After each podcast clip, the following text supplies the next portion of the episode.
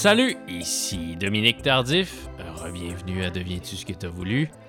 Mes salutations de début d'épisode s'adressent aujourd'hui à une fidèle du balado, une amie à moi qui s'appelle Stéphanie Richard. Stéphanie, elle fait partie de ceux et celles qui courent en écoutant Deviens-tu ce que tu as voulu? Continuez de courir en écoutant le balado, ça ne cessera de m'impressionner. Stéphanie m'a écrit pas plus tard que lundi, pour m'offrir une très belle suggestion d'invité, Stéphanie me proposait de recevoir la danseuse Louise Le Cavalier. Eh bien, devinez qui est l'invité d'aujourd'hui de Deviens-tu ce que tu as voulu? Eh oui, Louise Le Cavalier.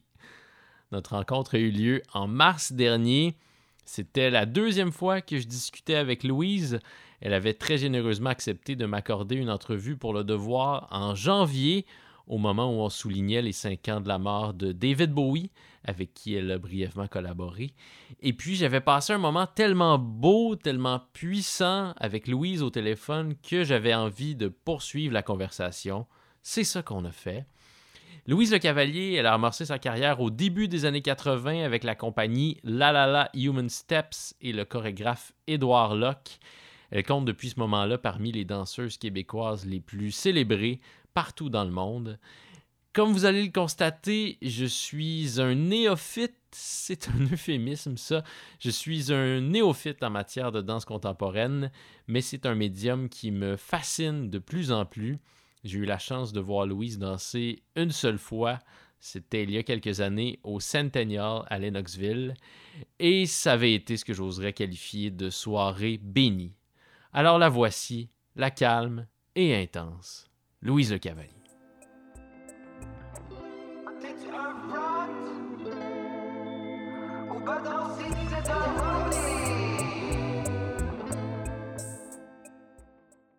Je dirais que c'est un exercice euh, de générosité puis d'abandon d'accorder des entrevues comme ça, euh, surtout à un média écrit, parce qu'on parle pendant 15-20 minutes, une demi-heure, 45 minutes. oui, il peut rester euh, qu'une toute petite fraction de. Puis évidemment, c'est le journaliste qui choisit ce qu'il va mettre dans son Oui, c'est ça. Puis des fois, peut-être quand j'étais plus jeune, là, ça va mieux, je suis plus relax. Quand j'étais plus jeune, quand quelqu'un avait l'air juste friendly, j'allais friendly, puis après ça, il me décrivait comme tellement friendly. Moi qui est pas comme ça, ben, je suis gentille, mais il, me disait, elle est joyeuse, elle saute partout. Je je suis pas partout, je suis angoissée.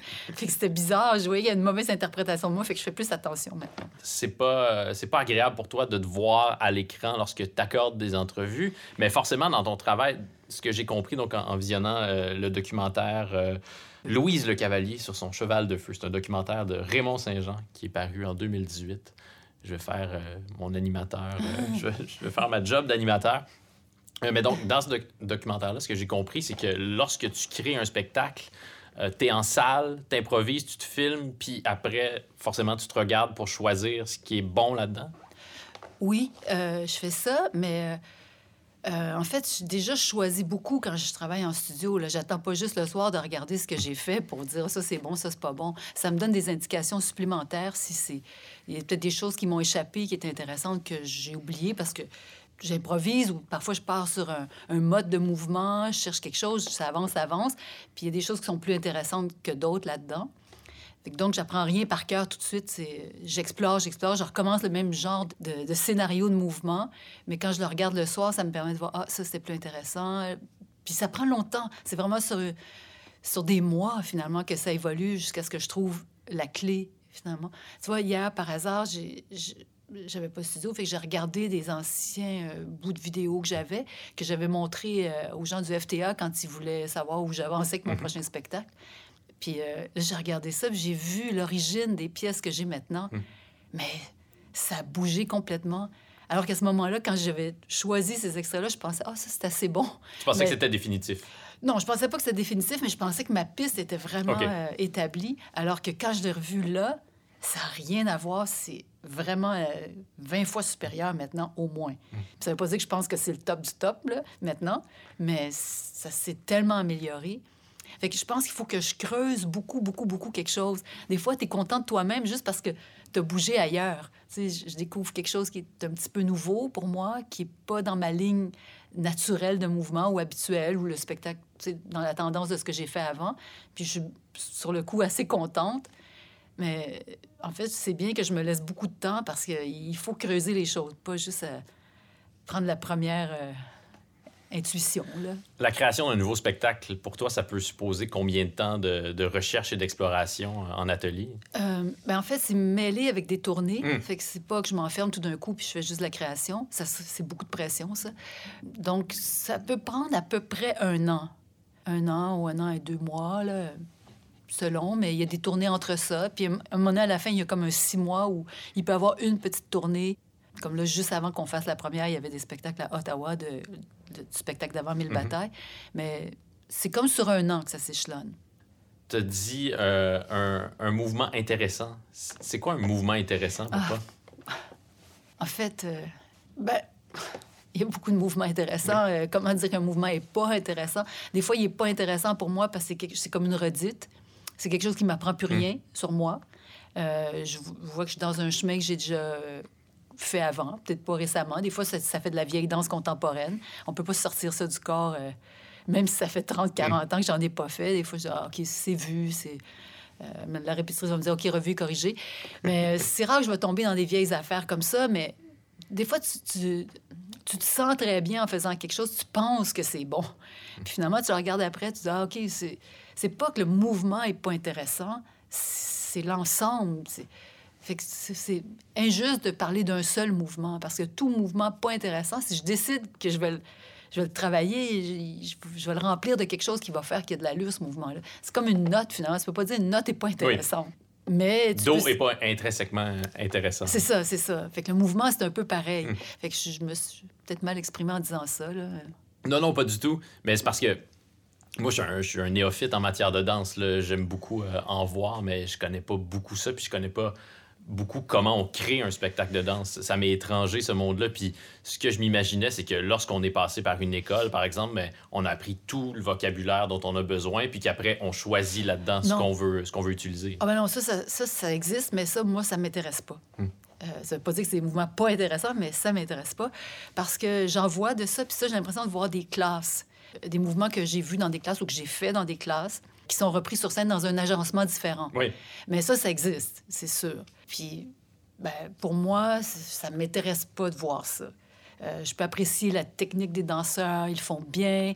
Euh, dans ce sens-là, oui, je peux trouver ça beau euh, ou bien fait, mais ça ne m'anime pas hmm. beaucoup ça reste académique. Oui, c'est ça. Mm. Mais fait il y a encore des gens qui travaillent comme ça, mais c'est vraiment pas tout le monde. Euh, il y a toutes sortes de façons de faire la création. Il y a des gens qui font des créations en six semaines. Fait que c'est sûr que c'est plus une idée. Ils ont une idée, puis le mouvement est moins important. Moi, ma trame de base, c'est vraiment le mouvement. J'ose croire que le mouvement est comme la danse, c'est comme un art. Donc, je peux parler avec le mouvement. Je suis pas obligée d'avoir une idée de base, comme une musique. Tu n'es pas obligé de savoir des paroles, puis une idée, puis vouloir revendiquer une chose en particulier. Donc, euh, moi, c'est pour ça que ça me prend du temps. Puis pour m'éloigner de qui j'étais dans le spectacle d'avant aussi, parce que je veux pas refaire le même spectacle sur une petite variante. Donc, les chorégraphes qui ont beaucoup de danseurs différents, souvent, il y a du 109 qui arrive pour une nouvelle pièce, puis euh, la, façon de bouger des nouveaux qui arrivent euh, va apporter du gaz, comme je pas comment dire, au, à la chorégraphie qui était déjà là, au type de mouvement. Moi, je voyais même quand je travaillais avec Édouard, qui était un super créateur de mouvement, c'est-à-dire qu'il ne prend pas les mouvements des danseurs qui sortent des classes de danse. Il crée son vocabulaire, mais il reste que les nouveaux qui arrivaient avaient des techniques différentes de la mienne. Puis moi, comme danseuse à ce moment-là, euh, pas chorégraphe, mais ça m'inspirait pour transformer légèrement ce que je faisais. C'était pas tout à fait même conscient, mais oui, c'était conscient, mais j'y voyais. Je disais pas, je vais copier ça puis transformer ça, mais ça fait partie du visuel que je vois chaque jour, quelqu'un qui bouge autrement. Mhm. Fait que ça aide à bouger un petit peu ailleurs. Ne serait-ce que par osmose, ça finit par influencer. Ça, exactement. Donc, dans un monde idéal, un nouveau spectacle pour toi, c'est la découverte d'un nouveau langage? En partie, oui. Puis, euh, idéalement, d'un nouveau moi. Hmm. Ou un autre aspect de moi que, que j'essaie de, de mettre en lumière parce qu'on est complexe comme personne.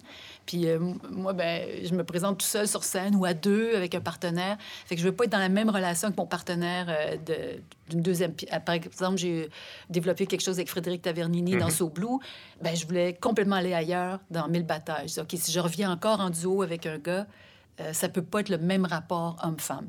Il faut qu'il soit différent. Euh, puis quand je reviens solo, parce qu'il y a quand même des solos dans toutes mes pièces, ben ça peut pas être la même Louise qui revient. Donc, je cherche à changer. Comment est-ce que tu as commencé à danser? Euh, c'est drôle, cette question-là, me l'a posée souvent. Puis, euh, Est-ce que la réponse change ben, souvent? elle change pas trop, mais je la trouve plate à la longue, ma réponse. Mais Je m'excuse pour ma question. Non, mais c'est euh, désolée, mais en fait, la question n'est pas banale, elle est normale. J'aimerais ça donner une autre réponse, inventer quelque chose, mais non, je suis pas capable. Fait que donc, j'ai commencé à danser un peu par hasard parce que des gens dans une école m'ont demandé de participer à un spectacle qui était en fait un spectacle de théâtre, mais il y avait besoin de trois, quatre personnes pour représenter l'enfance dans une espèce de pièce. Puis euh, ils ont pris les plus petites de l'école, puis j'étais jeune par rapport à mon niveau scolaire d'âge, donc j'étais petite. Ben, je suis toujours encore un peu petite, mais j'étais pas si petite que ça. Je suis pas si petite que ça. Mais ils m'ont choisi moi avec deux autres, en fait, les trois plus petites. Puis j'ai aimé l'expérience étrange d'être sur scène en mouvement avec la musique, euh, que je pouvais comparer à aucune autre expérience sur scène, puis j'en avais jamais fait d'autres. Mais l'année d'après, je me suis inscrite à quelque chose en euh, parascolaire de théâtre. Mm. Puis les mots, euh, là, ça, ça gâchait pas mal de la magie pour moi. Fait que j'ai, lâché le théâtre, puis j'ai commencé à faire un petit peu de danse comme ça, euh, en improvisant avec du monde, montant des petits mini-spectacles pour l'école. Mais après, réellement, ça s'est passé au Cégep Bois de Boulogne, où il y avait une troupe parascolaire, je sais pas comment on appelle ça. Puis euh, la personne qui dirigeait, Louise Boudreau, était hyper intéressante. Euh, elle a envoyé une couple de, des étudiants aller prendre des cours partout à Montréal. Puis c'est comme ça que c'est parti.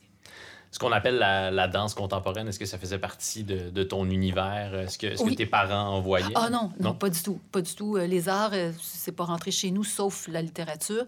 Mais euh, les arts visuels, non. La musique, non. La danse, non.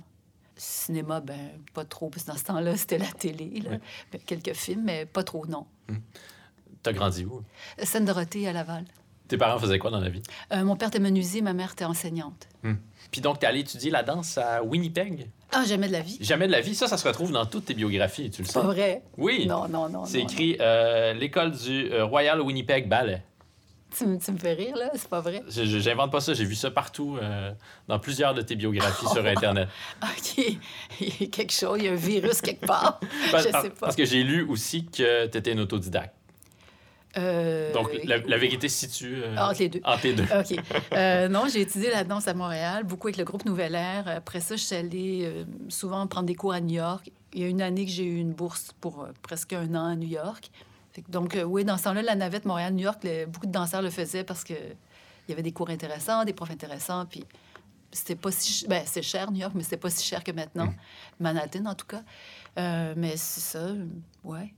Autodidacte parce que je suis pas sortie d'une école de danse. J'allais prendre des cours. C'est moi qui ai choisi où j'allais prendre mes cours, c'est ça. Tu as choisi à gauche, à droite des Ouais, cours qui pourraient te permettre de, Dans ce sens-là, de oui. parfaire euh, ta technique. Oui. D'accord. Mm. Puis à ce moment-là, est-ce que tu rêvais déjà de, de faire carrière en danse? Est-ce que tu savais que ce serait ça ta carrière? J'ai jamais rêvé de ça.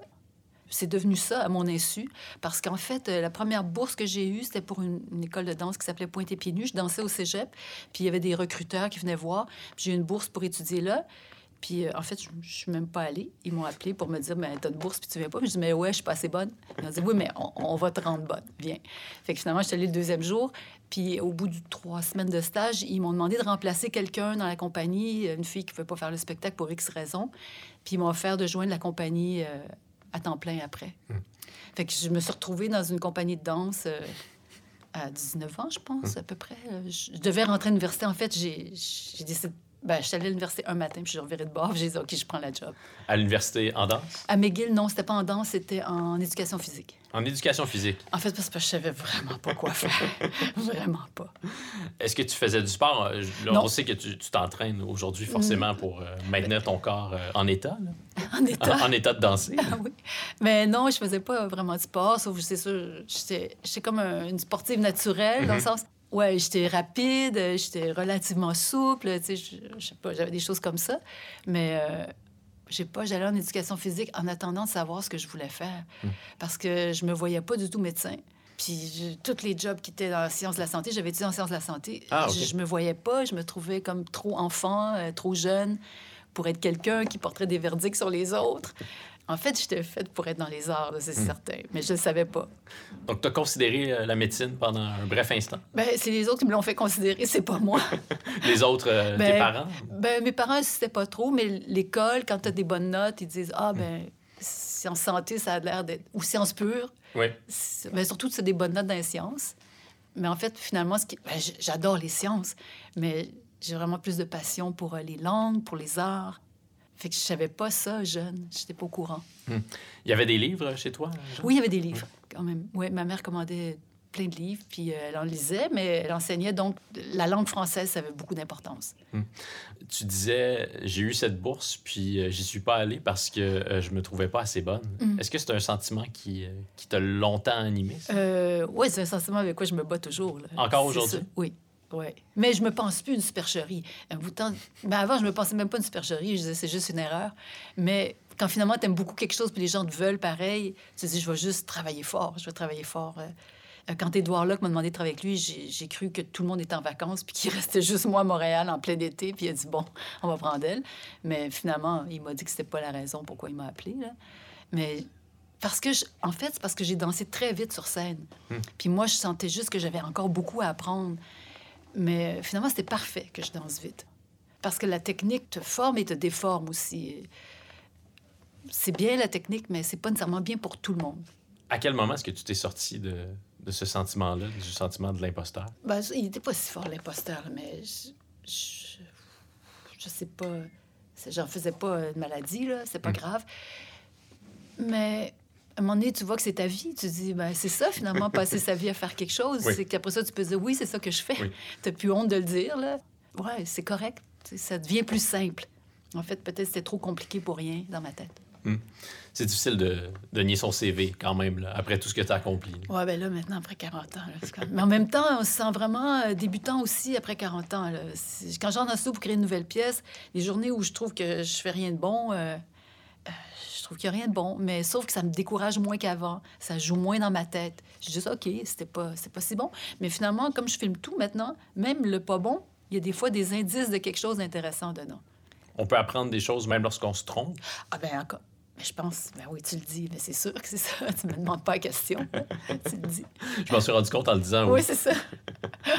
Mais en même temps, c'est difficile de, de mesurer à quel point l'erreur peut, être, peut nous apprendre des choses parce que moi, je suis encore pris là-dedans lorsque je me réécoute puis là, je trouve qu'une question est idiote ou qu'une Oui. réaction n'a pas de bon sens. Euh, tout ce que je vois, c'est ma propre imposture. là. Je me dis, Ah, je oui. me trouve nono. là. Ben moi, quand je regarde mes, mes vidéos de danse, euh, s'il y a une heure où il y a trois affaires qui m'achalent, c'est les trois affaires qui m'achalent dont je me souviens. Hmm. Mais j'ai appris peut-être chez La La La, pas mal à la fin. euh, je me rappelle une fois après un spectacle, j'étais pas trop contente de moi. Je pensais que c'était pas bon. Euh, personne m'a dit que c'était pas bon, mais c'est moi qui ai décidé ça. Puis Édouard a pris la peine de m'écrire une lettre que j'ai retrouvée récemment, me disant euh, Je suis pas d'accord avec toi. Euh, puis il m'écrivait pas des lettres souvent. je disais, puis euh, tu as fait un très bon spectacle pour telle, telle, telle raison. Puis il avait raison. Puis là, je sais maintenant que les fois où je me sens pas au top, c'est souvent des très bons spectacles parce qu'il y a une perte de contrôle. Quand tu penses que tu contrôles toute l'affaire, tu te penses bon, finalement, c'est peut-être correct.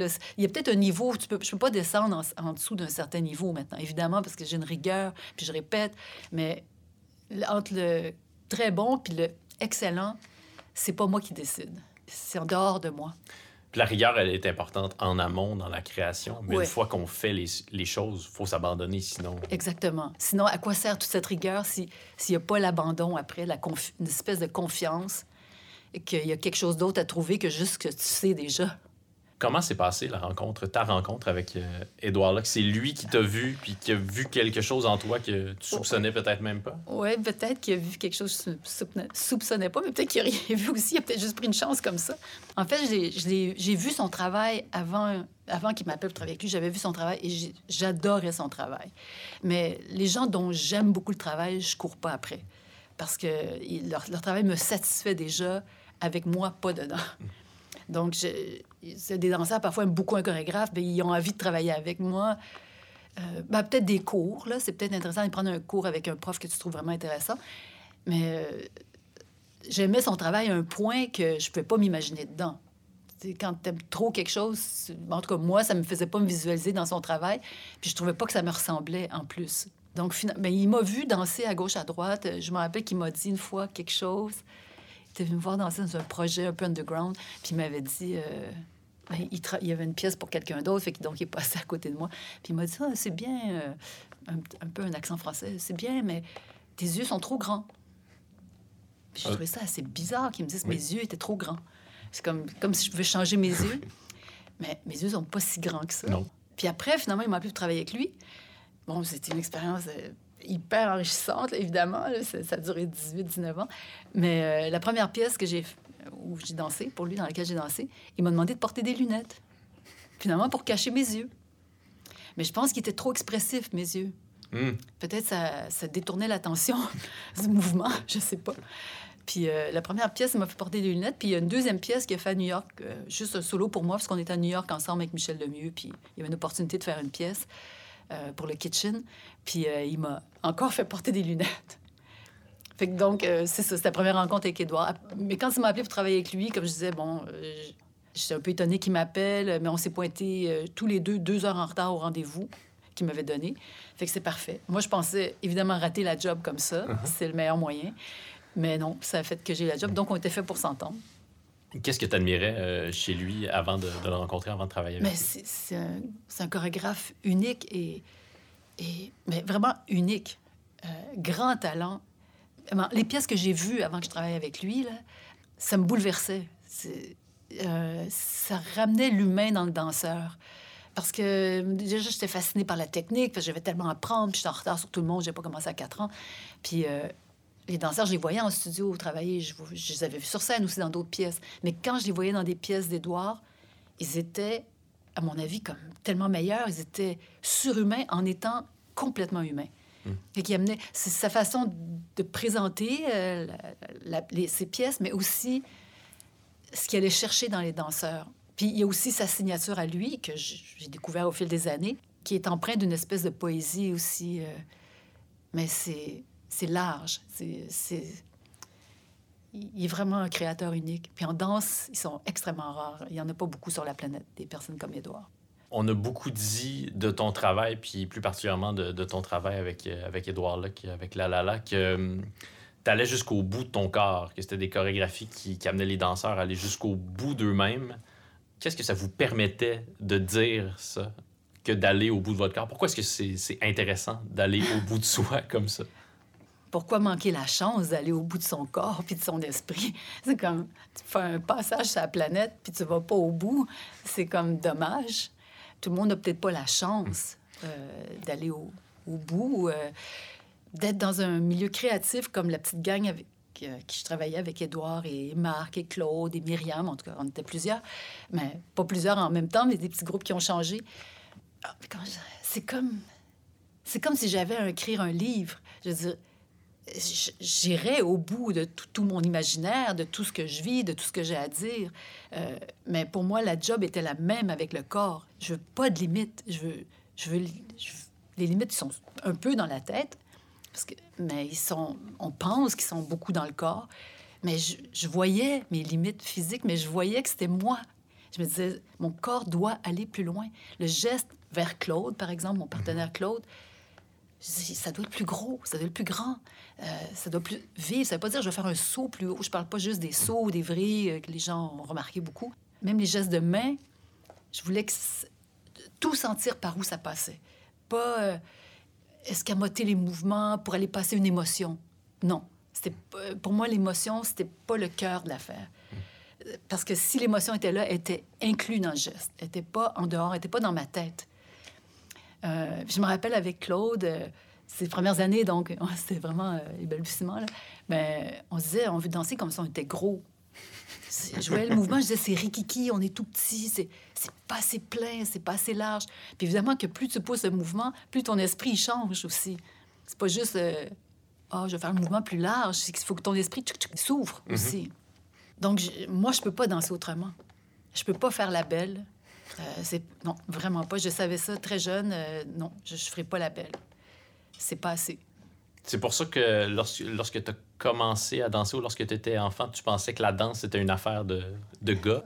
Hum, c'est juste que, pas enfant, enfant, je pensais pas ça à 4 ans, là, non, non, non. J'ai pensé ça plus tard, euh, quand je commençais à aimer beaucoup la danse. Puis je me rappelle me dire, ah, si j'étais un gars, un gars, je pourrais danser. Mais en fait, c'est parce que j'avais tout le temps une image d'un danseur, peut-être, dans ma tête. Puis l'image, du, le rôle du danseur, dans ce que j'avais vu, je n'avais pas vu beaucoup, ben, le classique surtout, m'attirait plus que euh, les femmes sont extrêmement fortes en danse, mais dans ce que moi je voyais à ce moment-là, c'est c'est plus, ça plus sens ce que je dis maintenant, là, mais les femmes avaient souvent de l'air euh, fragile et belle, esthétique, la peau transparente. euh, on parlait des danseuses. Ah, c'est une belle danseuse. Ah, c'est une belle danseuse. Tu vu ses pieds, tu vu ci, tu ça. C'est comme, moi, tous ces, ces trucs de beau-là, dans ce qu'un un danseur, c'est comme plus viscéral. C'était, il sautait, euh, il, laissait le sol vraiment. là. C'était une espèce d'élévation. Fait que j'avais plus cette image-là. Puis, clairement, je n'étais pas capable de faire la belle. Même si je n'étais pas une fille monstrueuse, je n'étais pas laide, mais Non. de jouer la belle, euh, je chantais, je vais, ju- je vais juste trouver mes failles. Je vais juste trouver que je- c'est pas moi, ça. Je te demandais pourquoi c'était intéressant d'aller jusqu'au bout de vos corps, parce que euh, lorsque je regarde des, euh, des spectacles de, de cette époque-là, il y en a plusieurs qui ont été filmés, qui sont disponibles sur YouTube, un peu partout sur Internet. Là. Moi, moi, lorsque je veux me reconnecter avec ma propre intensité, je vais regarder Human Sex, un de vos spectacles de, de 1985 que tu danses avec euh, Marc Bélan. Marc Bellin et Claude Godin, justement. Puis quand on regarde Human Sex, on a l'impression que vous êtes, que vous êtes toujours sous le point de basculer de l'autre côté, que vous vous, mettez. C'est une phrase qu'on dit beaucoup, là, on se met en danger, mais que là-dedans, vous vous mettez vraiment en danger. Est-ce qu'il est-ce qu'il y a un réel danger lorsqu'on va jusqu'au Non, bout? il n'y en avait pas. Puis même dans... Non, il n'y avait pas ces dangers-là à quoi on pense. De rater, puis de tomber, puis se blesser. Mais je, par- je parle pas juste répétait, de... mais le danger était ailleurs, Oui, mais c'était un danger qui était extrêmement le fun. C'est un danger de vérité entre Oui. nous. Euh, d'aller au bout de nos rapports entre nous, Marc, Édouard, Claude. Il y avait Carole Courtois qui était là, mais était beaucoup moins là, était beaucoup moins là dans le processus de création, donc était moins là dans la piste. Fait que souvent, je nomme Édouard et Claude et Marc, mais il y avait aussi Carole. Mais c'était vraiment euh, qui on était comme humains, ch- chacun d'entre nous. Avec chaque, euh, c'est pas, on n'essayait pas d'être pareil, personne. J'ai jamais essayé d'être comme Claude ou comme Marc ou euh, comme Carole, ni du tout comme Édouard. Fait que chacun était complètement lui-même, mais lié par une recherche de mouvement. Puis on avait un chorégraphe assez astucieux quand même pour chorégraphier pour chacun euh, selon nos forces physiques qui n'étaient pas les mêmes pour chacun.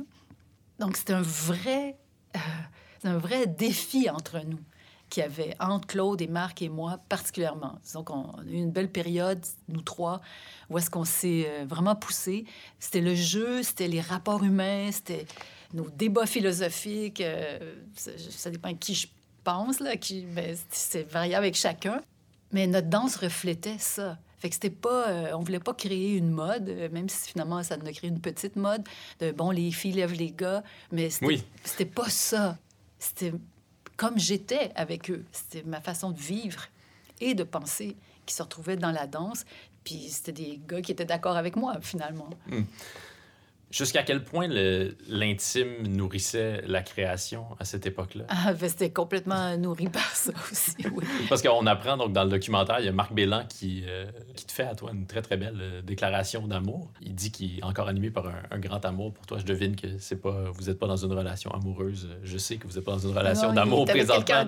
Oui, c'est ça. oui, oui. On sait ça. Mais euh, ça l'habite encore. Ben, c'est tellement fort ce rapport-là, euh, ben, particulièrement Édouard, Marc et moi, euh, que c'est quelque chose qui te marque aussi pour une vie, comme d'autres gens peut-être dans d'autres, euh, dans leur vie. Mais nous, c'était aussi à travers un art. Mais ça, ça pouvait continuer en dehors de ça, là. parce qu'après, bon, la compagnie a continué, moi je suis restée, Marc est parti. euh, mais c'est sûr que pendant une période, mais c'est normal aussi, on était jeunes, on était, on était tous ensemble, puis ouais, c'est ça, ça fait partie de la chose. Euh, je vais poser une question indiscrète, mais est-ce que je dois comprendre que vous formiez un triangle amoureux, Marc, Édouard et toi? Ben non, je vais pas Non. répondre comme ça, mais c'était com- plus complexe. Ok, d'accord. Je je sais pas, je- ouais. D'accord, non, mais je vais pas te, je vais pas te tordre un bras pour que tu répondes à cette question-là. Puis j'avais bien deviné, puisque le film laisse une sorte, laisse planer une sorte de flou là-dessus, Ah que, oui, j'ai- un peu oublié le que film. c'était là, des années, J'ai euh, oublié l'histoire, par que exemple. c'était des années compliquées. Mais euh, si, on a, si on a été jeunes, j'imagine qu'on peut tous s'imaginer de quoi il est question, de Mhm. toute façon. Mais c'était une vie très intense que, que tu vivais euh, à partir du milieu des années 80. Ben, c'était Je suis toujours intense. Oui. Je suis toujours intense. Mais euh, en fait, ça paraissait peut-être plus intense pour les gens de l'extérieur. Mais en fait, moi, je connais pas de vie pas intense. Fait que je- ça me paraissait normal. Ça me paraît encore normal ce que j'ai vécu pendant ces années-là et ce que je vis maintenant. Mais peut-être que pour d'autres, ça, ça s'appelle une vie intense. Il y a des gens pour qui, juste parce que je prends mon vélo euh, une heure ou deux par jour à faire tous mes rendez-vous, ça, ça a l'air intense. Moi, je trouve ça bien normal. Puis c'est- juste mon mode de vie. Puis ça, c'est pareil. Dans ce temps-là, euh, j'étais pas dans le- non, j'étais pas dans les discos toute la nuit. J'étais pas dans les clubs. J'étais pas en train de boire, en train de me défoncer. Fait que ça, j'appellerais ça une vie intense, là, peut-être. Il y a des gens qui brûlent vraiment la chandelle Ouais. par les deux bouts. Mais comme danseur, tu peux pas te permettre ça. Hmm. Puis c'était pas ma nature nécessairement non plus. là. Oui, parce qu'on a beaucoup dit que La La La, c'était la, la troupe punk, que, Ouais. qu'Édouard Locke faisait de la danse punk, mais vous embrassiez pas le mode de vie punk comme on se l'imagine. là.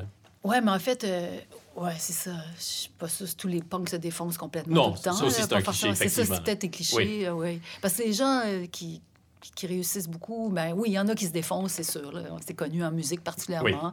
Mais euh, pour tenir la route longtemps, euh, donné, tu es obligé de te calmer même quand tu te défonces un bout. Oui. Mais c'est sûr que dans un truc comme la danse, dans ce sens-là, ça se rapproche des sports.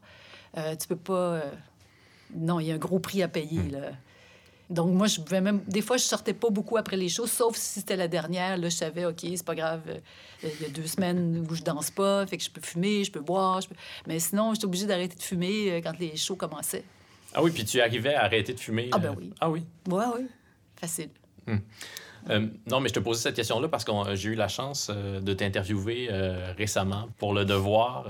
tu avais gentiment accepté de m'accorder une entrevue au sujet de David Bowie, avec qui tu as collaboré euh, ben, brièvement, mais bon, c'est forcément marquant. Puis, ce que j'ai retenu, j'ai retenu plein de choses dans notre conversation, mais ce qui m'a un peu troublé puis euh, fasciné, c'est que euh, tu me disais, bon, on est allé danser avec David Bowie à Londres la première fois, on a répété euh, relativement rapidement, puis le lendemain, il fallait déjà, euh, ben, je peux te laisser le raconter, là, mais tu étais déjà dans le spectacle à reprendre, dans la tournée à reprendre. Ah oui. Est-ce que tu as l'impression d'avoir bien savouré ces moments-là? Euh, oui, oui, j'ai bien savouré les moments avec David, ça c'est sûr.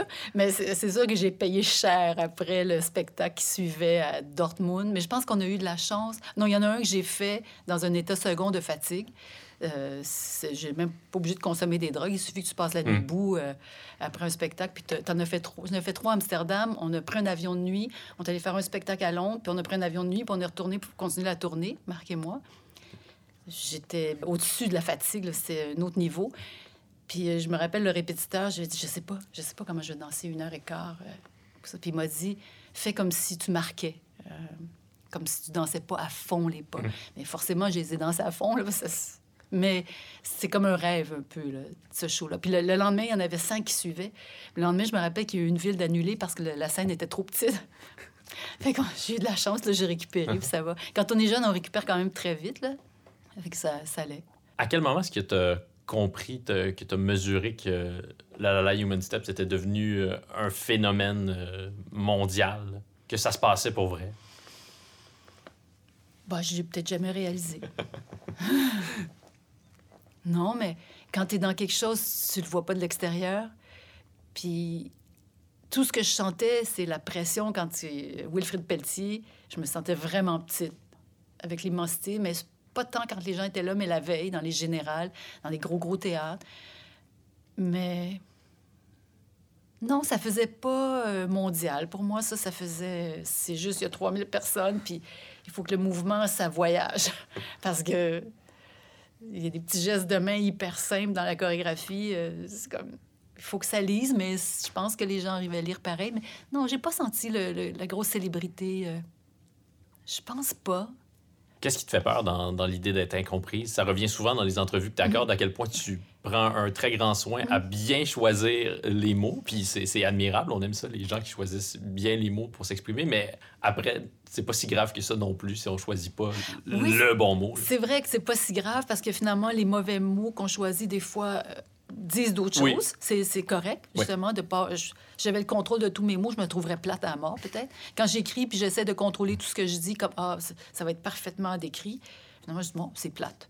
Il manque quelque chose, il manque un peu de folie, puis là, je vais chercher d'autres aspects de moi. Mais c'est parce que peut-être on, est multiples en dedans de nous, on est plusieurs personnes. Puis des fois, les gens ont, vu beaucoup euh, Ah, la, la, fille explosive sur scène. Puis je disais Mais je suis tellement pas juste ça. Euh, c'est pas que j'étais fâchée qu'ils voient pas le reste. C'est comme Moi, je veux pas me mettre dans une boîte moi-même. Fait que je veux pas que les autres me mettent dans une boîte non plus. Puis aussi, je pose non plus. Euh, des fois, je trouve qu'on fait pas assez d'efforts pour dire bien les choses, moi en, particulier. Puis c'est pour ça que je m'efforce un peu, là, pour pas trop simplifier. Euh, est-ce que tu sais pourquoi les gens. Est-ce que ça étonne à ce point-là les gens que euh, la femme explosive que tu es sur scène, ce soit pas la même que tu es lorsque tu accordes des entrevues euh, au quotidien? Ce qui m'apparaît relativement normal parce que tu pourrais pas faire ton épicerie avec cette intensité-là quand même. C'est ça. Puis, ouais, mais moi, ça m'apparaît très normal aussi. Là. Donc, je suis surprise qu'on soit surpris. Hmm. Que, je me dis comment, ils pensent quoi que je vais arriver vraiment. Euh, non, les gens ne pensent pas que je vais arriver en faisant de vrille, là, mais euh, peut-être parce qu'on essaie. On, montre souvent les choses dans une dimension. Les gens qui sont rock, qui sont intenses, ils sont intenses, sont rock. Alors, pour moi, c'est absolument pas possible. C'est pas vrai que c'est comme ça. Ou ils sont malheureux s'ils sont comme ça tout le temps. Ça ne doit pas être vivable. Moi, je peux danser comme ça parce que je suis hyper calme en dedans de moi. Il y a une partie de moi qui est groundée au bout. J'ai une partie de moi super verticale. Fait que je, peux, me mettre en danger ailleurs. Donc, il faut pas que je me mette à croire que je suis la personne qui est sur scène. Mais la personne qui est sur scène, elle est moi aussi, mais je suis bien au courant qu'il y a 200, qu'il y a 300 personnes en avant de moi. Puis je suis au courant que je fais des gestes. Puis les gestes, ils doivent vivre. Puis pour qu'ils vivent, ben, je veux qu'ils vivent avec l'intensité euh, euh, juste. Et c'est pas juste la, vitesse puis la force. Il y a toutes sortes de niveaux. Fait que l'intensité vient de l'exigence à tous les niveaux, pas juste dans ce qui paraît. Donc, c'est pour ça que je suis un peu. Peut-être je suis balancée, finalement, relativement balancée. Donc, l'intensité, parfois la, violence des, euh, des, premiers spectacles de La La La, c'était peut-être un peu l'intensité de, de, vos vies intimes, mais c'est pas, c'est pas une violence intérieure. Hmm, c'était violent. Hmm. Je sais pas, c'est violent?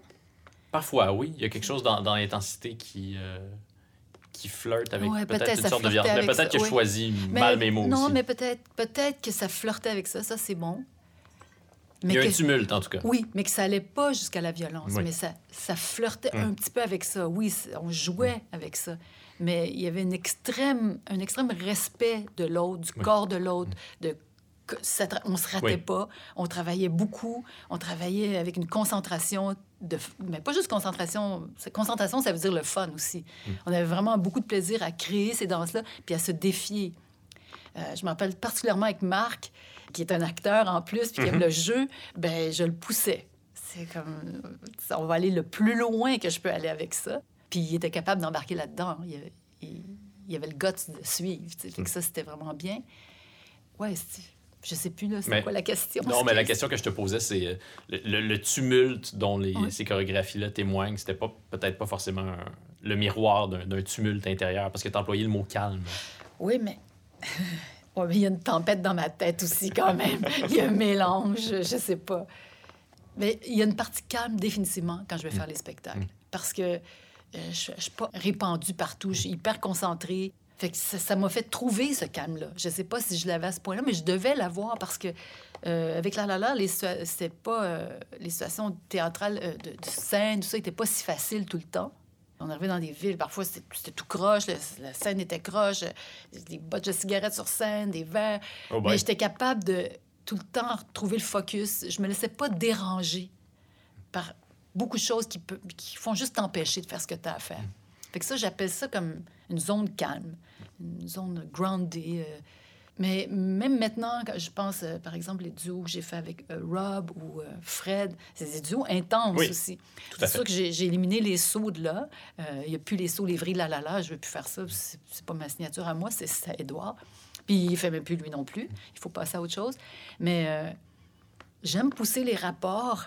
J'aime pas être dans le confort avec quelqu'un. Pourtant, dans mon quotidien, je peux être un petit peu plus confortable, mais... On te le souhaite. Oui, mais dans le mouvement, il faut que ce soit intense. Hmm. Ce mouvement-là, euh, la vraie horizontale qui est, devenu euh, le mouvement signature de, ta collaboration euh, ah. avec Édouard Locke, ben, comment est-ce qu'il a pris une telle place dans, votre travail? Puis qu'est-ce que ce mouvement-là dit? pour moi, c'était comme un mouvement un peu euh, la libération. Ça flotte. Hmm. C'est comme on est toute verticale en train de danser.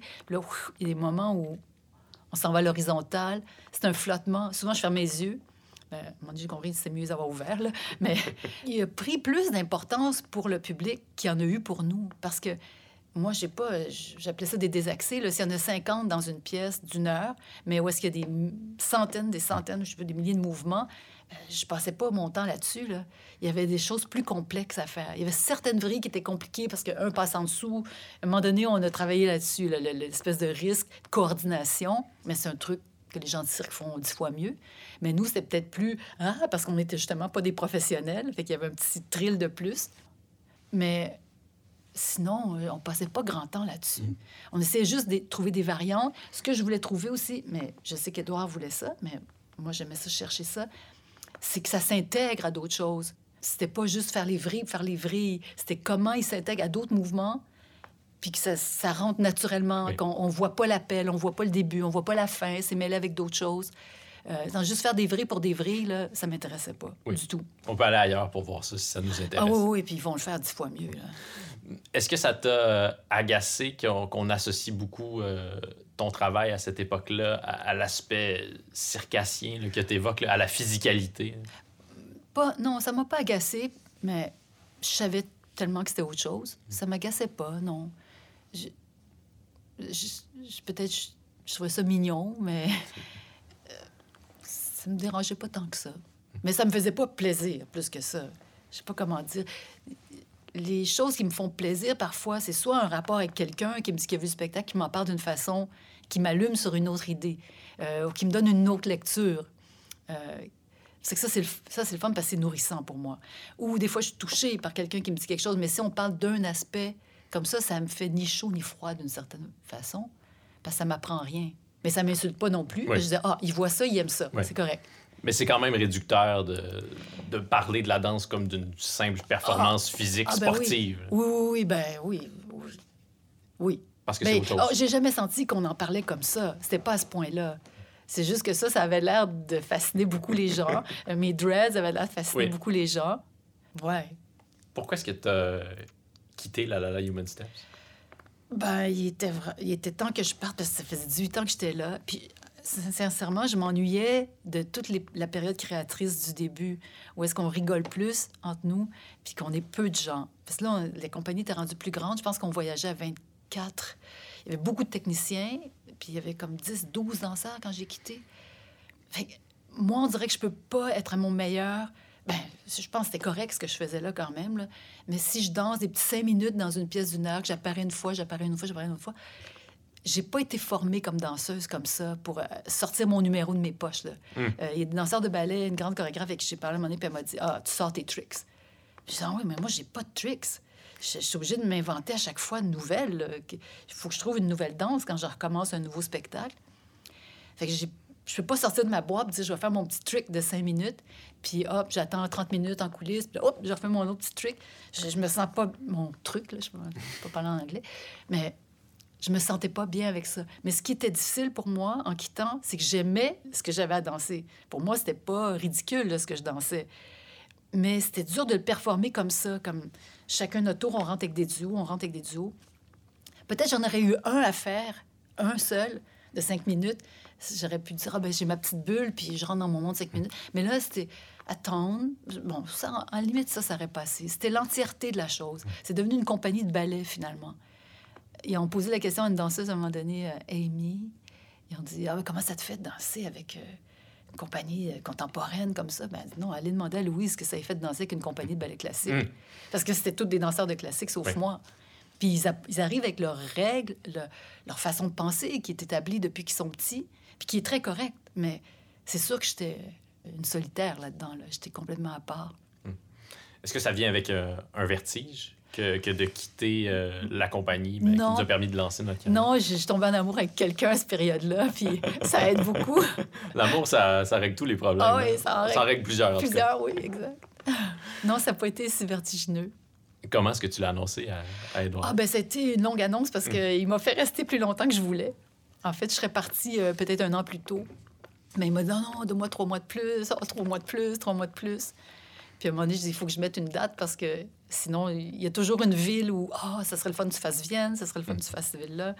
Puis euh, à un moment donné, j'ai dit, ah, OK, j'arrête maintenant. J'ai j'ai arrêté à Porto. C'était parfait. Une ville où je n'étais jamais allée avant. Puis c'était bien. Est-ce que tu aimais ça? Est-ce que tu aimes encore ça, euh, la vie de tournée? Euh, Ben, c'est pas que j'aime la vie de tournée, mais j'aime partir. C'est juste le, le départ parce qu'il y a une zone où personne n'attend rien de toi. L'aéroport, c'est pas que j'adore les aéroports, mais il y a une zone où je suis détendue. J'ai travaillé juste avant. Euh, j'ai répété tout ce que je pouvais avant de partir, puis finalement, on part. Puis là, il y a un moment où, je sais pas, on veut rien de moi nulle part. Puis ça, c'est bien.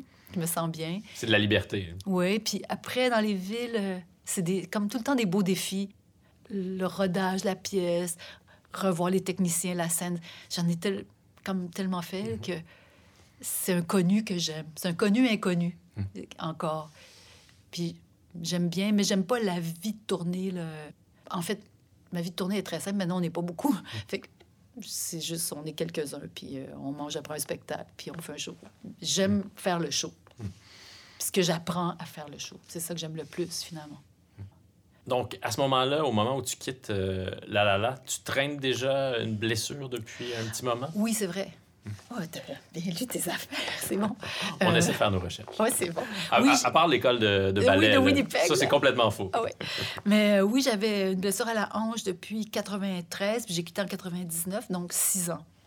Ah ben oui, c'est vrai que j'en ai pas parlé, mais c'était dans mes motivations à partir. Oui. Il y avait ça, oui. Un léger détail. Léger détail. Mais ce qui est le fun, c'est d'oublier des affaires comme ça. C'est bien. Mm. Euh, oui, ça fait que ça, c'était difficile parce que je pouvais plus m'entraîner. Sinon, j'aurais pu prendre des classes de ballet avec tout le monde. J'étais quand même, j'étais pas une danseuse de ballet, mais j'étais capable de prendre un cours de ballet comme du monde. Donc, déjà, j'aurais eu un peu plus de plaisir avec les autres. Là, j'étais vraiment à part. Je m'entraînais toute seule. Et en plus, j'étais obligée de m'entraîner et danser tout de suite après. Si je m'entraînais, euh, bon, une heure, une heure et demie, là, je dansais. Mais je ne peux pas danser, attendre 20 minutes, danser, attendre pour euh, que mon partenaire soit libre. Fait que j'organisais avec mes partenaires, je OK, tac, tac, tac, euh, je peux travailler avec toi, toi, toi.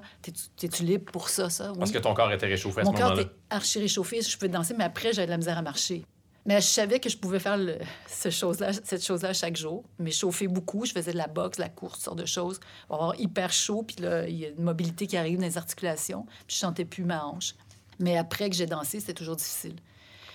Ouais, c'est ça. Fait que ça, j'ai eu ça jusqu'à la fin de la période la la la. Puis j'ai continué six ans de temps après avec cette blessure, ben, cette usure-là avant de la faire réparer. Euh, c'est une blessure qui, était, qui est liée à quoi? Ben, longue histoire, mais ça se peut que j'avais déjà un problème naturel, puis qui a été accentué par une visite chez un chiro. Mais Oh. euh, il n'a pas créé ça à lui tout seul, Mm. quand même. Tu dis que tu apprends des choses en faisant des spectacles, tu apprends des choses sur ton corps, sur toi-même. Est-ce que, est que la douleur t'a appris des choses euh, sur toi-même? Parce que c'est quand même... euh, c'est fou là, de penser que tu avais mal après Mhm. chacune des fois où tu dansais. Oui, ben la douleur, c'est que c'est, ben, c'est pas la douleur qui m'a appris. Non, c'est le, le- le handicap, le léger handicap qui m'a appris. Parce que j'étais obligée de travailler autrement. Je cherchais un autre chemin pour apprendre les danses, parce que normalement, je pouvais tout le temps danser. Mais là, j'étais obligée de... Si le chorégraphe, quand t'attends qu'il trouve les mouvements, ben t'es statique longtemps. Puis là, à un moment donné, je savais, ah là, je pourrais plus faire des sauts, je peux plus faire des choses extrêmes. J'étais obligée d'enregistrer ce qu'il dit. Puis euh, mes partenaires, ils collaboraient bien avec moi. Je disais, OK, on retient, on retient, on retient, puis on va travailler ensemble après. Mais il faut que je me réchauffe finalement. Puis aussi, ça m'a fait trouver d'autres façons de bouger, parce que je ne peux plus faire tout à fait de la même manière. Fait que ça, ça a été bien. Puis je l'ai remarqué plus dans une pièce que j'ai faite après que j'ai quitté La La La avec Ted Robinson. J'ai créé une pièce où j'étais au pire de l'usure, là. Un petit solo, euh, duo, mais en fait, on était isolés l'un et l'autre de je sais pas, 11 minutes. Puis euh, c'était plein d'inventivité parce qu'il y avait tellement de choses que je ne pouvais pas faire.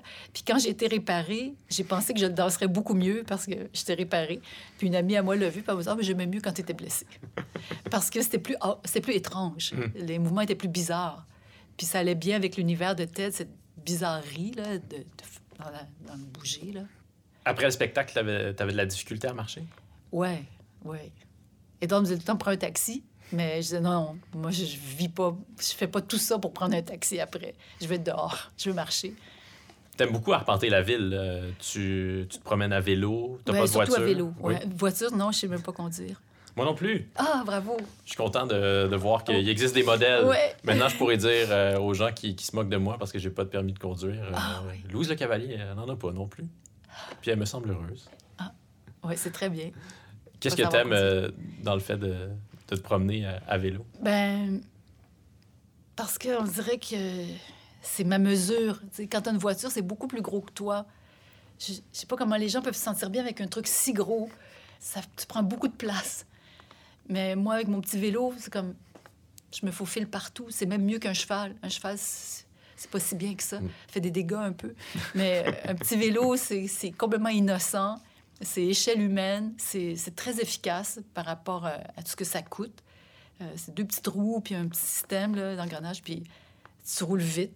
Puis, je sais pas, c'est... C'est c'est comme très proche de mon corps, là. Je, je contrôle bien un vélo. Une voiture, je peux pas imaginer. Je m'étais dit que je me ferais une voiture en carton, une vraie grosseur de, de voiture, pour me pratiquer dans un studio, voir comment je me sentirais avec un truc si large autour de moi. Ça ferait un beau, un beau spectacle, euh, Oui, un peu clownesque. performance. Oui, c'est ça. Pourquoi est-ce que tu as repoussé si longtemps le moment où tu euh, ferais réparer euh, ta Ah, bon, parce que dans le temps, j'avais peur des aiguilles, puis j'avais peur. Mm. euh, après ça, j'ai eu deux enfants avant d'opérer Oui. la hanche. Puis là, j'ai dit, OK, ça va. J'ai- pu avoir deux enfants, puis je suis sortie de l'hôpital vivante. Donc, euh, ils peuvent m'opérer une hanche. Est-ce que ça a transformé euh, ta façon de danser, devenir mère? Sûrement. Mais j'ai pas fait une étude là-dessus là, pour euh, dire, mais ça m'a sûrement. sûrement, ça m'a redonné le goût de danser encore plus parce que tellement d'informations intéressantes. J'étais souvent seule avec mes deux filles parce que je vivais pas avec le père, il était à la campagne. J'étais la semaine seule avec les filles. Des jumelles? Oui, c'est ça. Puis euh, donc, je les ai observés beaucoup, beaucoup, beaucoup. C'est c'est- L'intérêt d'être seule avec des enfants, c'est que tu n'as pas l'impression de te faire voler du temps d'adulte. Mm. Donc, euh, je voyais beaucoup de choses. Des fois, je disais juste, je veux partager plus de ce que je vois, mais c'est bien d'accumuler de l'information. Fait que ça m'a donné vraiment le goût. Ça m'a donné beaucoup d'énergie pour, pour redanser. Mais l'opération à la hanche a aussi aidé à ça. là. Que je pense que j'aurais arrêté si j'avais pas eu ma hanche opérée. Qu'est-ce que tu as appris sur, euh, sur le corps en, en vivant la grossesse? Ah, ben, je pense que j'ai- j'ai... Je sais pas si j'ai eu du respect pour le corps avant d'avoir des enfants. Mm. Je pense que c'est venu après. Là, tout à coup, le corps humain était capable de faire ça, même si j'aurais pu le savoir par tout le monde avant, là, mais rien comme le vivre soi-même. Oui. Euh, donc après, euh, non, j'ai top respect pour le corps après. Puis je, je me rappelle, la médecin m'avait dit, ah, pauvre toi, euh, des jumelles, une Oui. danseuse, c'est terrible, c'est terrible. Je ah oui, pourquoi? Pourquoi c'est terrible? J'ai une chance inouïe. J'ai pas eu peur que mon corps soit déformé. Tout était au-delà de ça, d'une apparence physique, de comment je pouvais me retrouver transformée par ça. Je disais, oui, transformation, bingo. euh, après avoir vécu déjà 40 ans, Quelque chose d'autre, va- quelque chose va être différent. Finalement, c'était pas si différent, mais c'est mon appréciation qui était plus grande. Donc, tu considères pas que, que ton corps est un temple? Un temple? Non, mais on s'imagine ça que les danseurs, les danseuses prennent soin de leur corps puis craindraient justement un moment comme ça, une Ah oui. grossesse où là, Mhm. je vais vivre une transformation. Ah je, oui, oui, je oui. contrôle pas cette transformation-là. Ah, je comprends. Je pense que le corps est quand même un temple, mais Oui. pas dans le sens que tu le dis là. Oui. C'est-à-dire, euh, je fais attention, Oui. euh, j'ai pas le choix, mais euh, non, j'ai jamais été le type de danseur à, à prendre démesurément attention à Mm. moi. Non, je savais qu'il fallait que je l'éprouve. C'était comme, c'est comme euh, le mettre à la guerre. Mm. Comme il doit, il doit aller au combat. Oui, ça peut être un temple, mais c'est pas un objet de porcelaine. C'est ça, exactement. Avant de te faire opérer, est-ce qu'on t'a dit que, que, c'était fini, que tu ne remonterais plus sur scène pour danser? Avant, juste avant, ou Mm. tu veux dire? Non, mais est-ce que, est que le, le verdict, c'était on va, on va réparer ta hanche, mais ta carrière est terminée? Ah non, ils disent pas ça. Non. non, non. Mais ils m'ont dit, bon, peut-être tu vas avoir des limitations. Ils m'ont pas promis la Lune. Mais ça, je trouvais ça correct. Là. Ils m'ont pas promis la Lune. Mais là, j'avais trop mal, de toute façon. Mhm. Je pouvais à peine marcher. là. Mais euh, finalement, euh, j'ai eu la Lune. Deux mois après, j'avais les deux filles sur les bras qui avaient trois ans. Euh, je marchais des kilomètres, j'allais enseigner, je répétais euh, deux mois après. C'était c'est une guérison miraculeuse. Quasi, mais c'est pas miraculeux, c'est la technique médicale. là. C'est bien fait. Oui, il y a la médecine moderne, Moderne, ouais. forcément, mais est-ce que c'est aussi euh, l'entraînement, le, le soin que, que tu as mis à, à réparer ton corps toi-même par la suite? Ben, pas tant que ça, parce que j'ai eu l'opération. Après ça, deux mois après, comme je disais, je partais en tournée. Il y a eu huit visites avec un thérapeute qui vient à la maison. Ça, Mmh. ça s'est bien fait. là. On est très chanceux. C'est pas un luxe particulier que j'avais. là. C'est l'hôpital qui qui coordonnait ça là, avec un CLSC. Mais je pense que j'étais en super bonne forme physique avant l'opération. J'avais eu des spectacles jusqu'à dix jours avant. Puis ça me demandait vraiment d'être dans une forme physique euh, extrême pour pouvoir danser avec un gros problème. J'étais obligée vraiment de me tenir en forme. Fait que peut-être à cause de ça, j'ai récupéré plus vite. Parce qu'il y a des gens que c'est un peu plus long, la récupération. Le passage euh, du travail, de, du strict travail de, de danseuse au travail de chorégraphe et de danseuse, est-ce que c'est un aussi gros passage qu'on se l'imagine? Est-ce que c'est deux choses complètement différentes? C'est deux choses différentes, c'est vrai. Mais moi, ben, oui, je suis chorégraphe, mais je suis pas très chorégraphe pour euh, faire des pièces pour des compagnies. Je chorégraphie beaucoup sur moi. Puis mes partenaires, c'est comme je peux les tenir par la main. Mais un vrai chorégraphe, il tient pas tout le monde par la main. Euh, il danse pas avec. Fait que moi, je peux amener une personne avec moi, mais pas plus. Donc, pour moi, c'est un, un step que j'ai fait comme tellement graduellement. J'ai pas fait d'un coup, j'ai pas dit ah, je vais être chorégraphe ce matin. Je l'ai fait sans m'en rendre compte euh, avec euh, des chorégraphes avec qui je travaille, comme Benoît Lachambre par exemple. Quand j'ai demandé de créer quelque chose pour moi, je savais qu'il me donnerait pas de pas. Donc moi, j'ai sorti les pas. Puis ben, des idées, je savais pas, mais j'en avais. Après ça, ben, tranquillement, c'est venu l'éclairage. Ah, je pensais, c'est pas moi qui fais l'éclairage, mais que ça soit un peu dans ma tête. Ça, ça c'est nouveau, là. C'est comme si je vais étape par étape. Puis décor, au début, pas d'idée de décor, mais bon, on met des petits tapis par terre, comme ça, un angle. Mais pour moi, pour continuer à danser, il fallait que je devienne chorégraphe. Parce que j'étais très gênée de demander aux gens de me faire quelque chose. Après que... T'aurais pu demander à n'importe qui, tout le monde aurait accepté pourtant. Non, non. Non? J'ai déjà demandé à. Ben, pas n'importe qui, mais j'ai demandé à quelques personnes, puis ils ont tous dit non. Mais il y en a qui m'ont appelé pour me demander, puis c'est moi qui ai dit non. C'était pas si facile. et Il faut, une- il faut quelque chose de très bizarre pour que je travaille avec quelqu'un. Comment t'expliques ça alors que t'es sans doute la danseuse la, la plus célèbre au Québec? Ben, peut-être que, comme les chorégraphes, ils ont peur d'aller prendre quelqu'un qui a trop une signature. Hmm. On pense qu'il y a une signature, en tout cas. Mais il y en a qui n'ont pas peur, puis ils devraient avoir peur, puis il y en a qui ont peur, puis ils devraient peut-être pas avoir peur. Puis moi, c'est pareil, c'est comme quelqu'un que je trouve vraiment intéressant. Je, je l'ai dit tout à l'heure, je ne vais pas forcément aller vers lui. Genre, j'adore ce que, tu, ce que tu fais, mais de quel droit moi je me mets là-dedans? Euh, J'adore ça parce que je suis un public, puis je le regarde, puis j'aime, mais ça veut pas dire que je vais être bonne là-dedans. Fait que c'est pas évident de trouver les gens avec qui travailler. Puis surtout pour moi, parce que il faut une connexion particulière. Euh, j'ai eu ça avec Édouard, c'était génial, mais après ça, je me suis dit, comment je vais avoir ça avec quelqu'un d'autre? Mais il y a eu une très bonne connexion avec Benoît Lachambre, puis une très bonne connexion avec Ted Robinson. Puis, ah, il y en a eu une bonne avec euh, Nigel Charnock. Il y en a eu des bonnes connexions. Il faut que les, les individus m'intéressent beaucoup, qu'ils soient originaux, étranges, pas euh, way to go- tu sais, la- la gloire juste en avant, là. Hmm. pas euh, riche et célèbre. Ça m'intéresse pas, a priori, en tout cas. Donc, c'est pas facile que ces rencontres-là arrivent. C'est pas évident. Donc, en faisant graduellement les choses pour moi, ben là, ça simplifiait ça, parce que je, je vais le faire. Mais je me suis rendu compte que j'étais capable, comme je disais, en travaillant avec Benoît, j'ai vu, OK, il y a du matériel qui me sort continuellement. Puis après ça, en retravaillant la pièce de Nigel Charnock, j'ai travaillé avec un, un chorégraphe anglais qui est décédé maintenant, mais j'ai beaucoup, beaucoup aimé. Puis euh, il a fait un duo pour Patrick Lamotte et moi. Puis en fait, Patrick et moi, on se connaissait pas du tout. J'ai choisi un peu au hasard. que quelqu'un m'a dit Ah oui, j'ai choisi parce qu'il il était tellement euh, particulier. J'ai appelé pour qu'il travaille avec moi, puis il m'a offert de travailler avec quelqu'un d'autre à sa place. Ah ben j'aime bien. puis là, bref, on s'est retrouvé à travailler avec un chorégraphe six semaines. J'étais blessée au dos à ce moment-là, donc c'est comme on suivait. moi, je fais de peine et de misère. Donc la pièce était loin d'être parfaite. Mais j'y croyais qu'il y avait quelque chose, donc je l'ai beaucoup retravaillé sans le chorégraphe. Ben, en lui demandant bien des permissions, mais il a dit go, vas-y, fais-le. J'ai changé musique, j'ai changé plein d'affaires, j'ai allongé des pièces, j'en ai coupé d'autres. Puis là, je me suis rendu compte, ah, je suis capable de faire ça.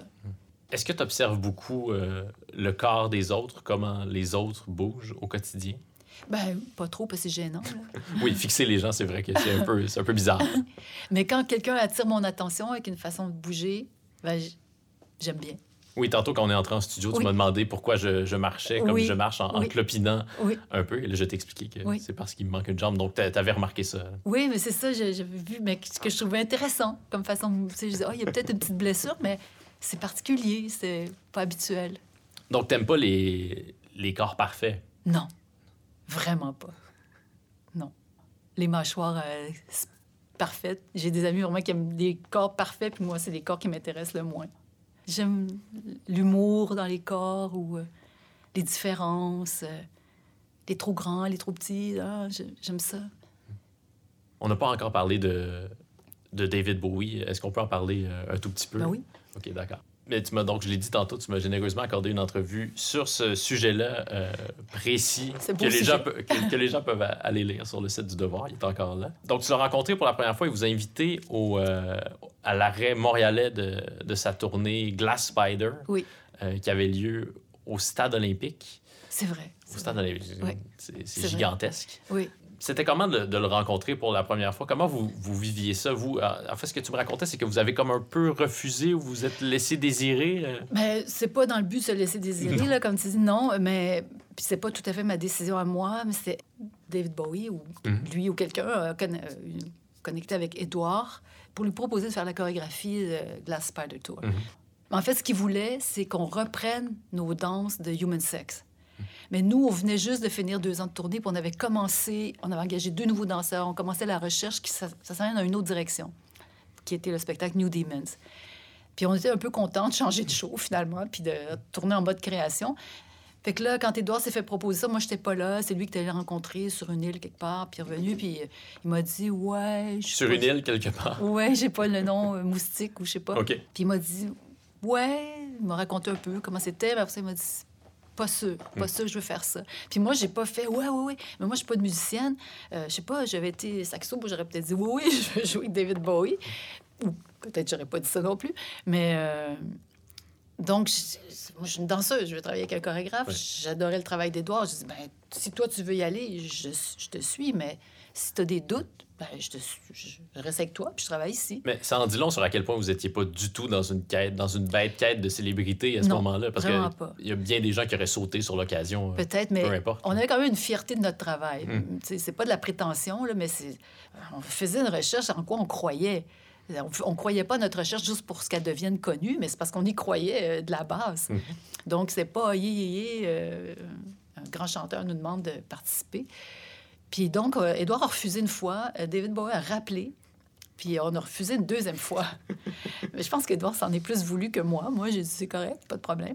Mais finalement, euh, un an après, ou je sais pas combien de temps après, il, il jouait à Montréal, puis ils nous ont invités euh, à, à voir le spectacle. C'est comme ça que je l'ai rencontré la première fois. Oui, puis euh, j'ai retrouvé une critique, la critique de, de Gazette de ce spectacle-là, Mhm. du Glass Spider Tour au euh, Stade olympique. Puis David Bowie a dû vous voler quelques trucs parce que le, la critique dit les chorégraphies ressemblent beaucoup à, à la jeune compagnie euh, montante montréalaise, Ah La La La oui. Human Steps. Ben effectivement, euh, c'est pas lui qui a volé, mais il a engagé une chorégraphe, je sais plus son nom. C'est euh, Tony Basil. Ah, c'est ça, exactement, Anthony Basile. Merci.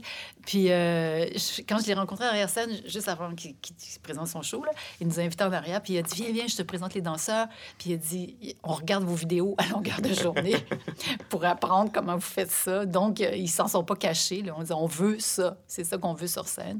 Mais c'est sûr que Tony Basile a quand même créé quelque chose de différent, mais il y avait une influence. Donc, euh, Marc Bélin et toi, vous avez dansé avec lui à Londres d'abord. Oui, oui. puis ensuite à New York Oui. pour une performance vidéo, Oui. puis ensuite tu as participé à quelques dates de... oui. Mais ça, c'était avec. Marc, c'était avec euh, Donald Weikert. D'accord. Puis donc la, la tournée Sun and Vision, donc la tournée à laquelle tu as participé, vous avez créé le spectacle euh, à New York? Oui, en janvier, février, puis c'est la première était en mars à Québec. Je me rappelle pas toujours des dates, mais ça, je m'en rappelle. Puis c'était comment cette période-là, euh, alors que, que tu étais à New York, puis que tu allais faire un tour dans le local de répétition de, de Ah oui, David en- Bowie? En fait, oui, c'est génial. C'est grand un peu comme ici, son local avec les musiciens, lui. Puis nous, on avait un petit espace à côté, mais qui était finalement pas assez grand pour danser. Fait qu'il nous avait, il avait réservé ce local-là aussi pour Donald et moi. Mais finalement, moi, comme j'ai vécu à New York un an, je connaissais un lieu qui s'appelle le PS 122, euh, qui est un peu dans le East, euh, le village Est. Puis euh, j'avais réservé celui-là où j'apprenais à Donald le, le duo de Marc et moi que David voulait absolument dans le spectacle. Mais Marc voulait plus le faire. Il, il avait quitté la compagnie. Puis il a dit non, je m'en vais en théâtre. Et Je pense qu'il allait jouer Hamlet ou toutes sortes de super belles choses. Puis, euh, mais moi, j'ai appris le rôle à Donald, mine de rien.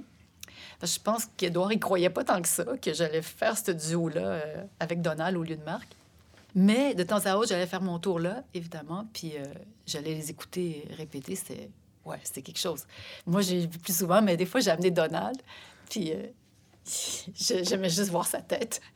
Tellement heureux d'être assis à côté des musiciens, Dren Ballou, etc., euh, Mhm.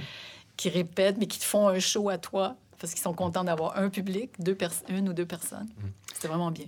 Donc, dans cette tournée-là, il y avait des, des projections, des Oui. vidéos que vous aviez tournées ensemble, mais tu as participé à quelques dates à Québec, à Montréal, euh, ailleurs, oui.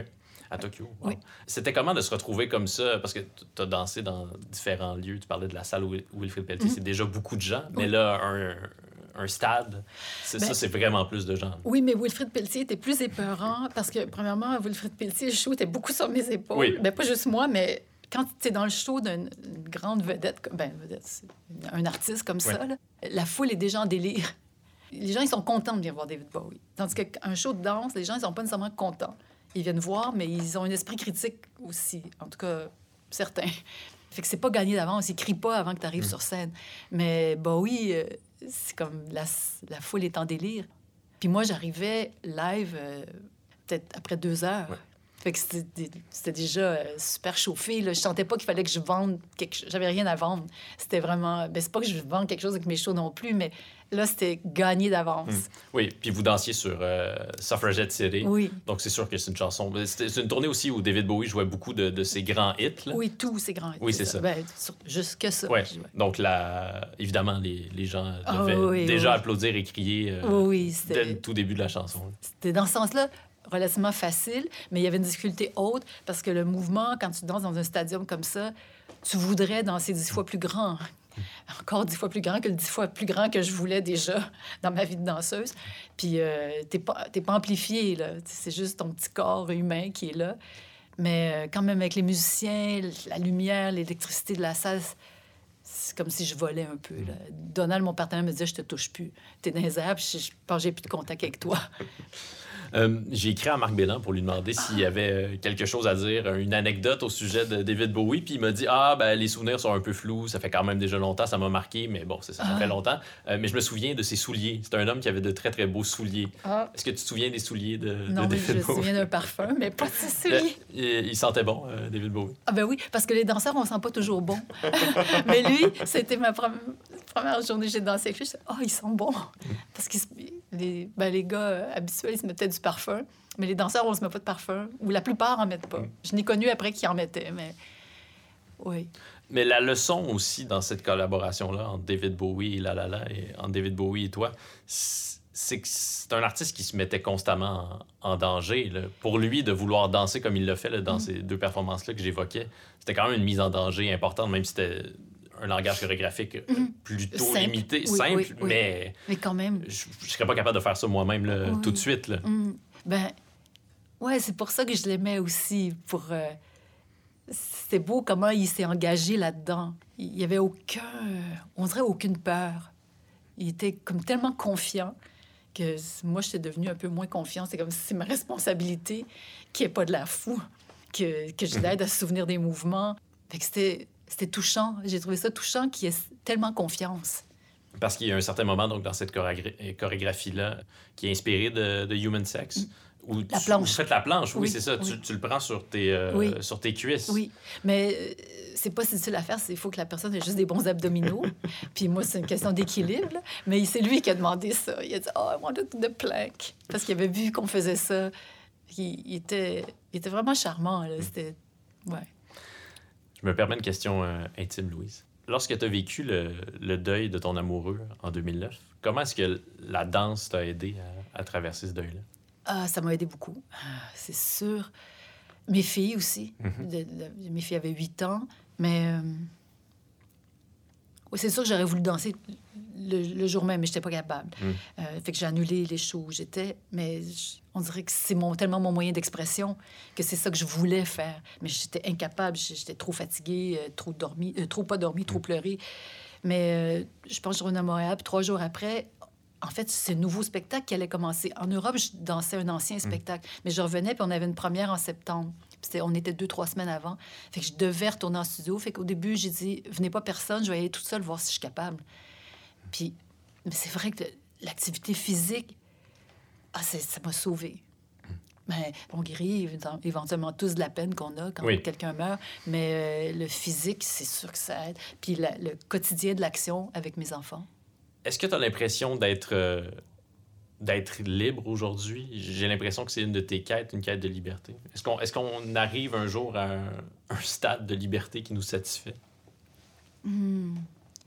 Mais je pense que je suis plus libre, de plus en plus libre. Mais c'est ça que je voulais. J'étais quand même libre, mais on n'est jamais parfaitement libre parce qu'on a nos propres bébites intérieures, euh, sais, nos problèmes. euh, ça peut être de jugement avec soi-même, Hmm. etc. Mais c'est sûr qu'avec le temps, peut-être qu'on apprend.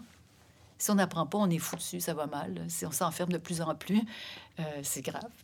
Que le temps nous offre la possibilité d'être de plus en plus libre. Je me sens, ouais, souvent en train de faire ce que je veux, mais des fois, je me demande si je fais assez de choses. Mais ça, c'est peut-être la pandémie en ce moment là, qui joue sur moi.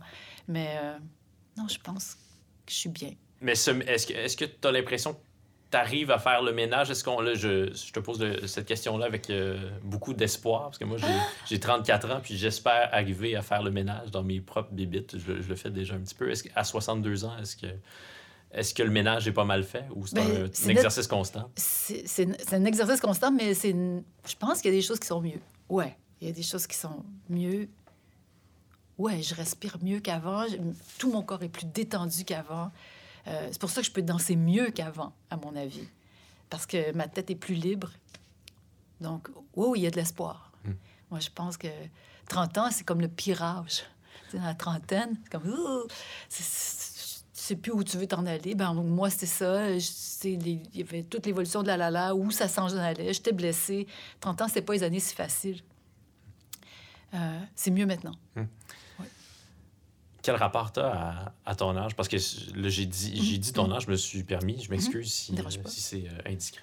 Mais évidemment, tu n'as pas l'air du tout d'avoir 62 ans. C'est, une me évidence sens- que je dis. Mais je me sens pas, c'est ça l'affaire, je me sens pas euh, 62 ans. Le chiffre me fait bizarre quand j'y pense. Euh, ah, si on pouvait ne pas compter notre âge, si on pouvait arrêter de dire on compte l'âge depuis qu'on est. Puis il y a des gens qui seraient peut-être vieux à 35, puis ils seraient contents comme ça. Puis il y a des gens qui seraient jamais vieux. Mais moi, je me sens pas 62 ans. Mais quand je suis blessée, je suis blessée, mais je me sens pas 62 ans quand je suis blessée. Je me sentais mal blessée à 32 ans aussi. Très mal. Fait que ça, quand je suis blessée, ça va mal. Mais sinon, ouais, je, je suis plutôt bien avec ça parce que j'ai pas envie de retourner en arrière. Je- J'aurais pas envie d'avoir 25 ans, d'être une danseuse de 25 ans. Non. C'est pas que j'ai pas aimé cette période-là, mais on dirait que là, si je vois des gens qui ont 25 ans qui dansent, ça me tente pas d'être à leur place. Ça veut pas dire que je trouve que c'est pas bien leur place, mais j'aime mieux où je suis là. Donc, j'ai pas trop de problèmes, je pense. Pourquoi est-ce qu'il y en a si peu des, des danseurs de 50, 60 ans? Ben, c'est comme des top athlètes de 50-60 ans, il y en a pas beaucoup. Oui. Mais quand Euh. même, les gens pourraient présenter des spectacles intéressants avec un corps limité. là. Il me semble, en tout cas. Oui, mais des fois, ils virent vers d'autres choses. Ouais. Parce que si le corps fait trop mal, moi, si j'ai trop mal, je ne vais plus danser. Mm. C'est sûr que c'est ça qui va m'arrêter. Puis aussi, moi, j'étais tellement, tellement travaillé fort physiquement. C'est tellement au-dessus de mes moyens, quasi ce que je faisais physiquement dans les années, euh, quand mes 20, 30 ans, 40, que c'est devenu mon mode de vie. Mm. C'est, ça fait partie de moi maintenant. Je me retrouve dans un studio, on dirait que je, je dois et je peux bouger. Puis mes réponses viennent par le mouvement, mes réponses à mes questions.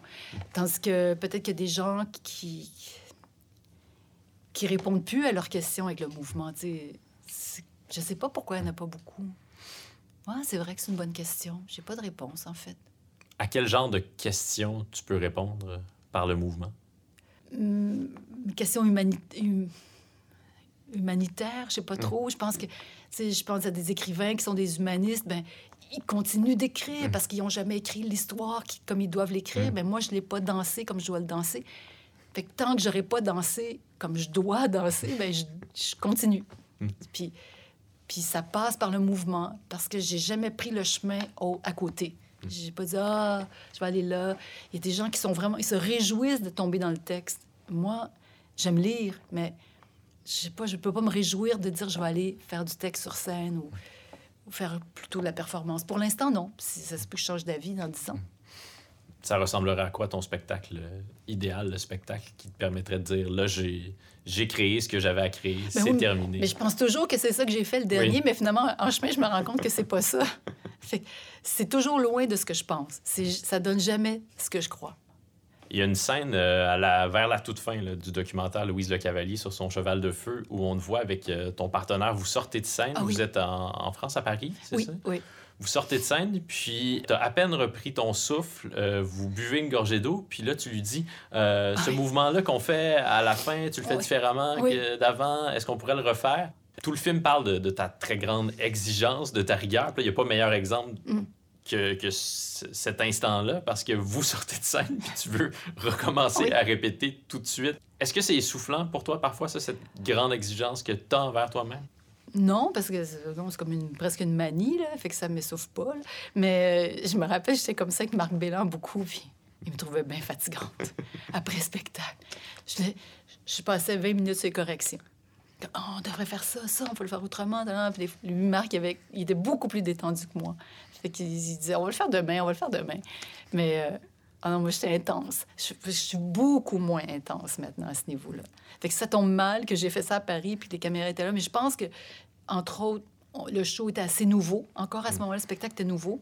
Donc, je- oui, je voulais le corriger souvent. Mais t'as pas du tout l'air du. Ce qui est beau aussi, c'est que t'as pas l'air d'une tyranne en... Demandant ça à ton partenaire. Non, non, je T'as vraiment l'air dans un désir de parfaire le Oui, spectacle. puis je suis surtout pas une tyranne parce qu'il était d'accord. Oui, oui. Parce que lui, il était bien d'accord avec l'idée Oui. que oui, c'est vrai que France, la répétitrice avait donné une indication, puis moi, j'en avais donné une autre, ou j'avais pensé autre chose, puis on on, on s'accordait pas, puis c'était un détail. Mais comme c'est la fin, c'est important, ce petit détail de la fin, comment il, il monte sur mes épaules.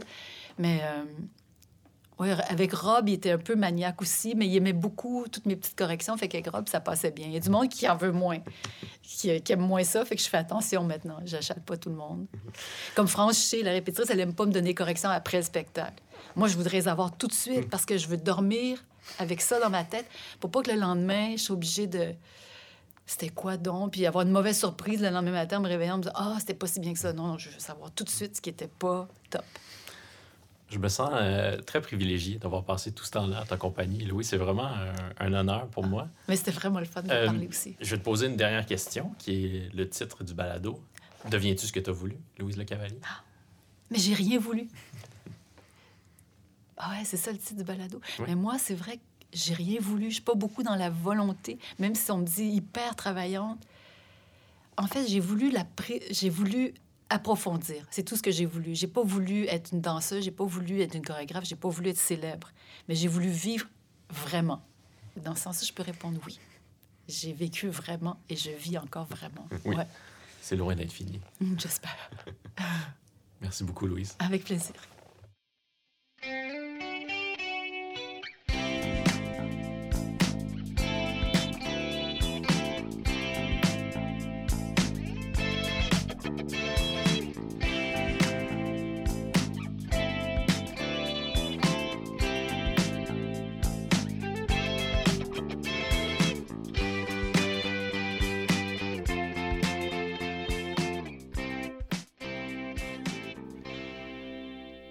J'ai l'impression d'un peu mieux comprendre l'univers de la danse contemporaine depuis cette conversation avec Louise Le Cavalier, mais j'ai surtout le souvenir d'un moment durant lequel le temps s'est arrêté.